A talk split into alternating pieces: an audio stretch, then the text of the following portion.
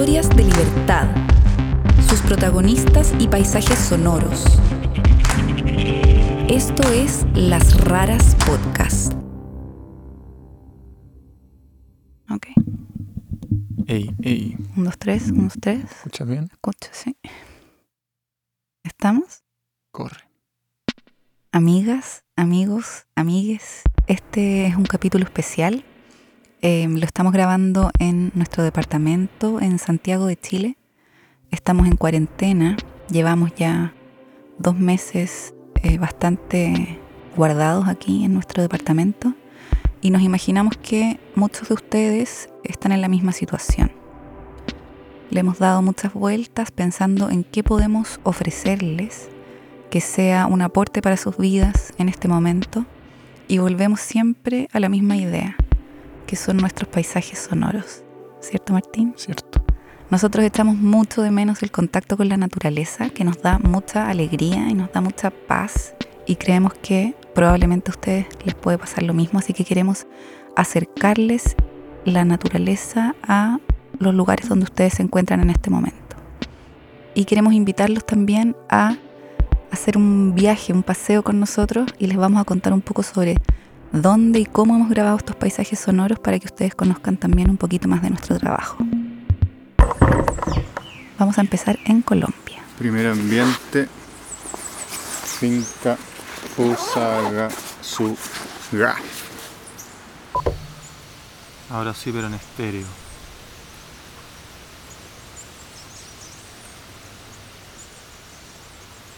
El año 2018 nos invitaron a Bogotá a la Bienal Internacional de Radio y aprovechamos esa invitación para buscar una historia que pudiéramos reportear allá. Y efectivamente lo hicimos y esa historia se terminó llamando La eutanasia de papá. Para registrarla fuimos a la finca de los protagonistas de la historia, cerca de un lugar que se llama Fusagasugá, a unas tres horas de Bogotá más o menos. Era un lugar lleno de naturaleza tropical, lleno de aves, de plantas, de frutas, de bichos.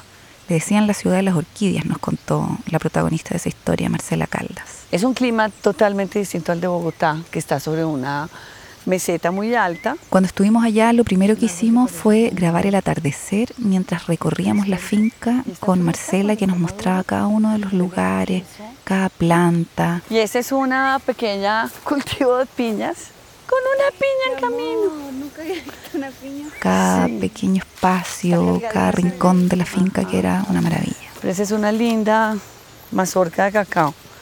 De este lado mango, papayas, orquídeas, repollos, hinojo, eneldo, rúgula, acelgas de colores y algodón.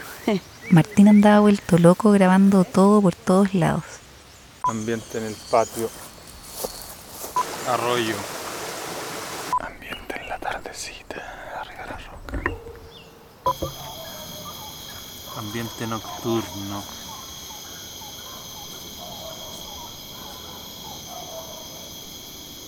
Bueno, esa noche dormimos ahí en la finca y al otro día nos teníamos que levantar muy temprano porque volvíamos a Chile. Así que Martín se levantó extra temprano y se fue a grabar el amanecer. Último ambiente antes de volver.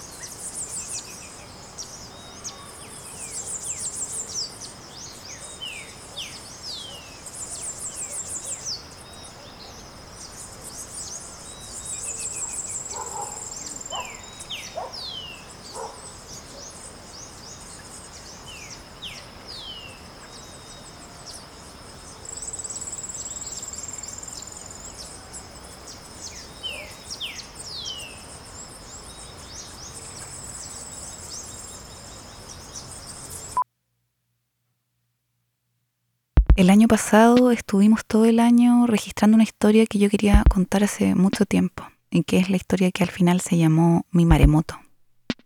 Desde el principio pensamos que era muy difícil que pudiéramos grabar los paisajes sonoros de esa historia, porque sucedió en una isla muy inaccesible que queda 600 kilómetros mar adentro en el Océano Pacífico desde Chile. Pero justo tuvimos la suerte de que Martín estaba trabajando en una producción audiovisual que también necesitaba viajar a ese lugar. Así que ahí Martín pudo hacer coincidir los dos proyectos y un día de junio del año pasado se embarcó hacia la isla de Robinson Crusoe. Así es. Cuéntanos. Esto es ambiente en el puerto.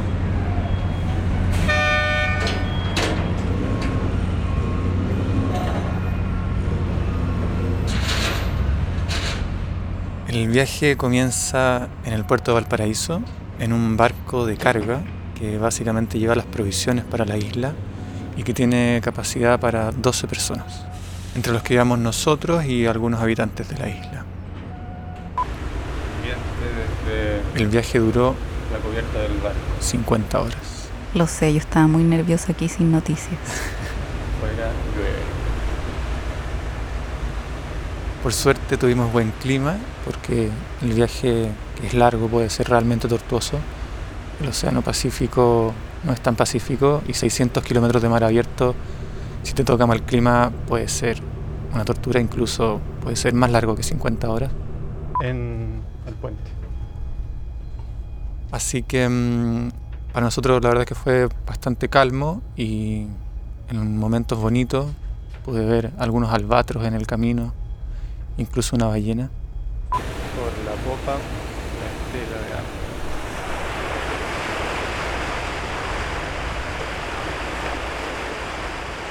Y la llegada, la verdad es que tal cual como la describe Juan Cristóbal, el protagonista de la historia, es súper bonito ver esta isla pequeña en la mitad del océano, con esos cerros puntudos, con nubes que la rodean. Y bueno, alcanzamos a, a desembarcar de noche con algo de suerte porque mm, detrás de nosotros venía una tormenta que finalmente llegó y nos dejó atrapados en la isla sin poder salir varios días más de los que nosotros pretendíamos quedarnos.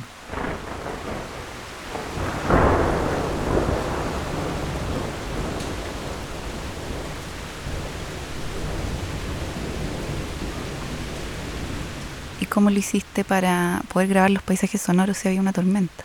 Bueno, eso fue un tema porque llovía constantemente, pero de momentos salía el sol, así que en alguno de esos instantes, ventanas de buen clima que hubo, agarré mis equipos y partí corriendo cerro arriba hacia el bosque a grabar este paisaje.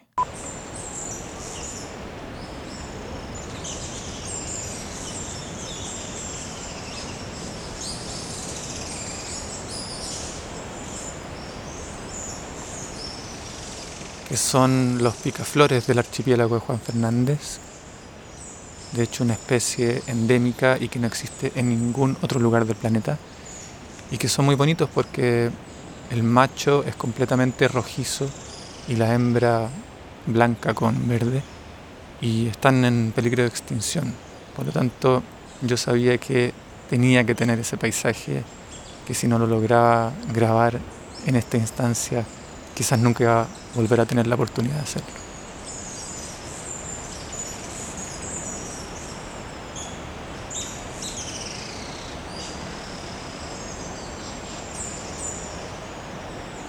¿Y qué más grabaste? ¿Qué otro paisaje?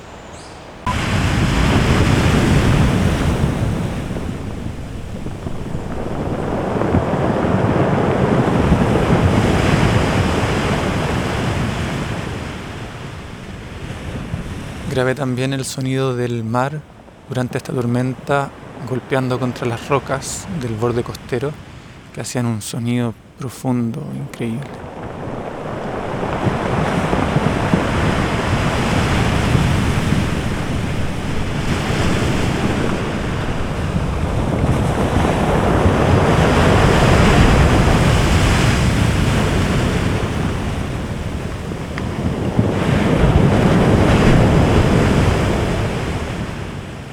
¿Y salir de la isla? La verdad es que eso fue toda una aventura, porque nuestra intención era llegar por mar y salir en avioneta. De hecho, ahora que lo pienso, lo mismo que hizo Juan Cristóbal. Pero el aeropuerto, que está al otro lado de la isla, bastante lejos, eh, hay que llegar por mar. Y como estaba esta tormenta y el puerto estaba cerrado, no teníamos cómo llegar. Así que finalmente decidimos irnos caminando al aeropuerto en una travesía a pie, cruzando toda la isla. Fue un viaje como de ocho horas más o menos pero por unos paisajes increíbles como del Señor de los Anillos.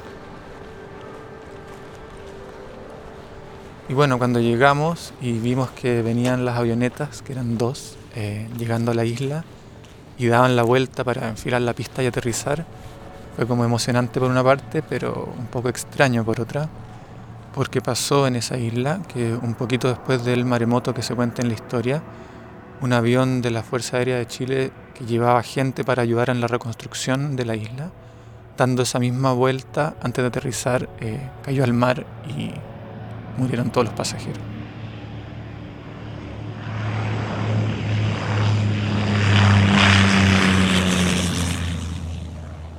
Sí, entre ellos un animador de televisión muy famoso y muy querido también. Fue bien impresionante. Y yo estaba súper nerviosa esperando que Martín pudiera tomar una avionetita muy chica para volver. Era una avioneta para seis pasajeros, chiquitita, pero fue un agrado porque en vez de durar 50 horas el viaje de vuelta, duró dos horas y media.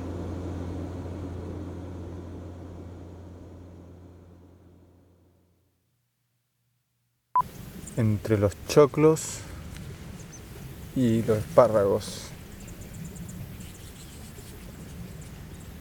Una historia que nosotros queremos mucho se llama Los Nuevos Colores del Campo, es de nuestra segunda temporada y es la historia del primer inmigrante haitiano que llegó a Coihueco, un pueblo agrícola del centro de Chile. Ambiente campo de frambuesas. Es un lugar muy bonito donde hay mucha agricultura, se cultivan berries, frambuesas, arándanos, moras. Es un lugar súper rural que a nosotros nos encanta. Y un año después volvimos a registrar la segunda parte de la historia para publicarla en el podcast Radio Ambulante. Ahí se llamó El extranjero y es la historia de cómo una comunidad de migrantes haitianos se ha instalado en este pueblo para trabajar justamente en la toma de fruta. Y le han cambiado por completo eh, el panorama al pueblo. Y un día que estábamos registrando esta segunda parte de la historia, fuimos por un camino rural a un sector bastante aislado de la comuna de Coihueco y afuera del pueblo. Ahí sabíamos que había una iglesia evangélica donde se hacía el único culto en creol del lugar. Así que fuimos y tuvimos la suerte de encontrarnos con este coro improvisado en el patio de la iglesia que de forma muy generosa nos cantó esta canción.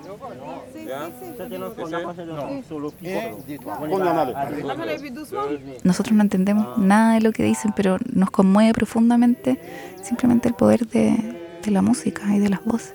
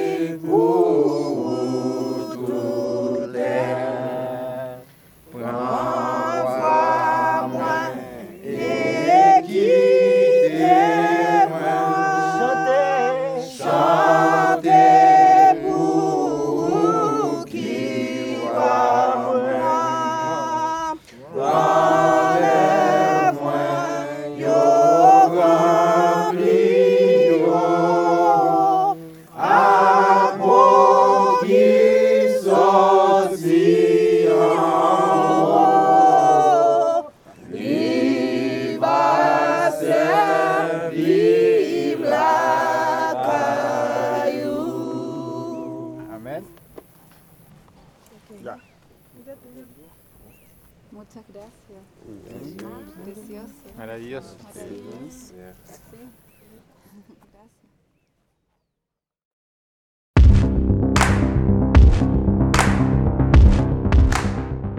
Esperamos que este episodio les haya acompañado. Por favor, cuídense y cuiden a su entorno. Queremos aprovechar esta oportunidad para agradecer a las y los trabajadores de la salud. Nosotros estamos preparando nuestra próxima temporada por favor, téngannos paciencia, que todo es más difícil en estas circunstancias. Estaremos en contacto. Las raras somos Martín Cruz y Catalina May. Pueden ver fotos y más información sobre nosotros y nuestras historias en lasraraspodcast.com y Las Raras Podcast en Instagram, Facebook y Twitter. Las Raras cuenta con el apoyo y representación de Adonde Media. Nuestra música original es de Andrés Nusser. Pueden escucharnos en Google Podcasts, Spotify, Apple Podcasts o donde prefieran escuchar sus podcasts.